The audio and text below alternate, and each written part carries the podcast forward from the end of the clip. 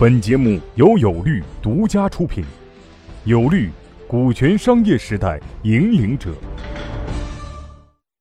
第七个，激励股权激励的退出。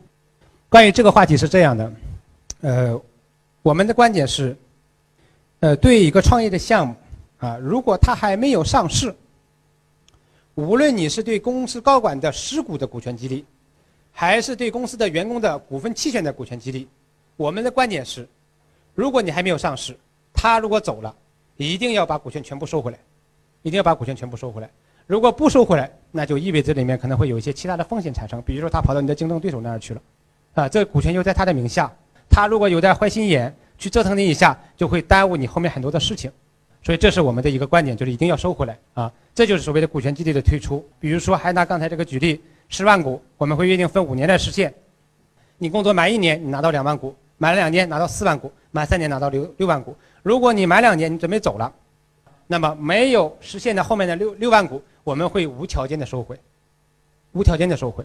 如果说，呃，你满两年了，你拿到了四万股，那么我们看你要走的方式。如果是因为你严重违的规被开除了，那么那四万股我也会收回来。那么我可能只把你当初出钱买的本金退给你啊。如果说不是这样，你确实因为某种原因你要走，公司也同意你走啊，那么我们可以会采取另一种办法方式，除了把本金给你，我还可能还会给你一定利息。那么这里面我就说一下那个九九九零九九零后那个创业者他怎么做的。他们公司有一个很大的特点。呃，我那天去开会，他后面坐了很多啊，我大致估计能有一一一一两百人啊，一两百的人啊。他就跟我说：“王律师，你看一下我们公司的员工，你猜猜我们公司员工平均年龄是多大多大年纪？”我说：“我猜不到啊。”他说：“我们公司平均年龄二十六岁，啊，就公司所有的员工平均年龄二十六岁。”我再看了一眼。百分之六七十都是都是女性，啊，都是女性，所以他们的人员流动性压力会非常大，啊，年轻人嘛，年轻人年轻人总是追求更高的目标，不爽就就要就要走嘛，对吧？流动性很很大，所以我们虽然说刚才说的方案是对员工有一个很好的吸引力，但是我们还是觉得可能不够。他怎么做的呢？我觉得这个这个这个很很很好啊，他这么做的啊，我们刚才说 OK。你工作满两年，你走的话，我可能把本金给你，对吧？如果你好聚好散，我可能还给你点利息。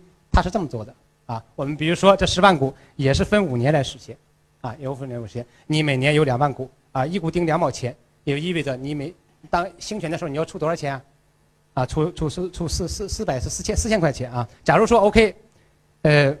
假如说啊，但是这个这个比较少，比如说可能五十万股或者四十万股，也就是说你第一年行权的时候，你可能就要需要出两万块钱，就是你是比较高层，你最多可以买不超过五十万股，那你就买了五十万股，啊，我们是这他是这么说的，就是这么设计的，就是从第三年开，比如说我们还是说你每年能买两买买两万股的话，你可能需要出两万块钱。假如是这样啊，每年买十万股出两块两万块钱的情况下，如果你作为一个被股权激励的对象，你一共买了五十万股。从第三年开始，就是前面你一年要出两万吗？第三年开始，如果第三年以后你走，我不是说按照利息给你，我是翻倍的，啊，比如第三年走，你前面出了四万，我就给你翻成八万，你第四年走，那我就给你翻，再再再再再就就就变成乘乘乘数字嘛，乘以二的方式，那我就可以给那给你给你给你变成八万，他采取这种方式，然后你最后一年走的话，那你就可能变再乘以二。他做这样就做的，我说你为什么要这么做？他说我这么样做，就是会会想起到一个什么样的作用呢？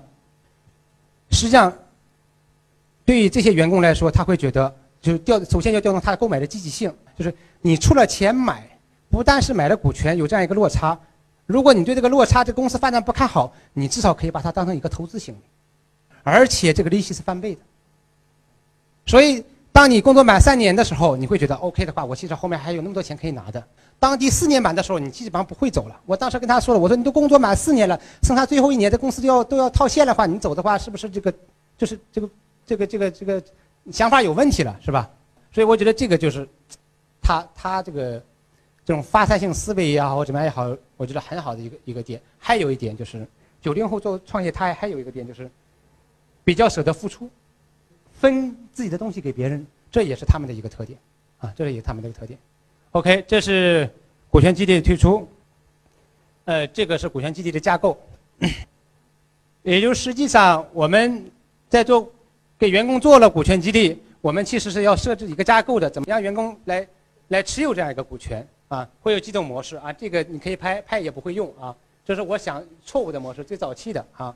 第一种模式呢，就是说我们让这个 B G D 员工呢直接成为我们的项目员公司的员员工了，呃，股东了，这个是有问题的啊。我们前面说了，工商的股东已经不能随意给别人，他如果只是一个普通的员工，你把这股权给他了，他可能随时会走，啊。第二个的话，因为他持有工商注册的股权了，他如果有一些想法折腾一下，你也够呛，对吧？因为创业公司是折腾不起的，所以这个模式呢，呃，是我们强烈不推荐的。但是还有人在用啊，那没有办法啊。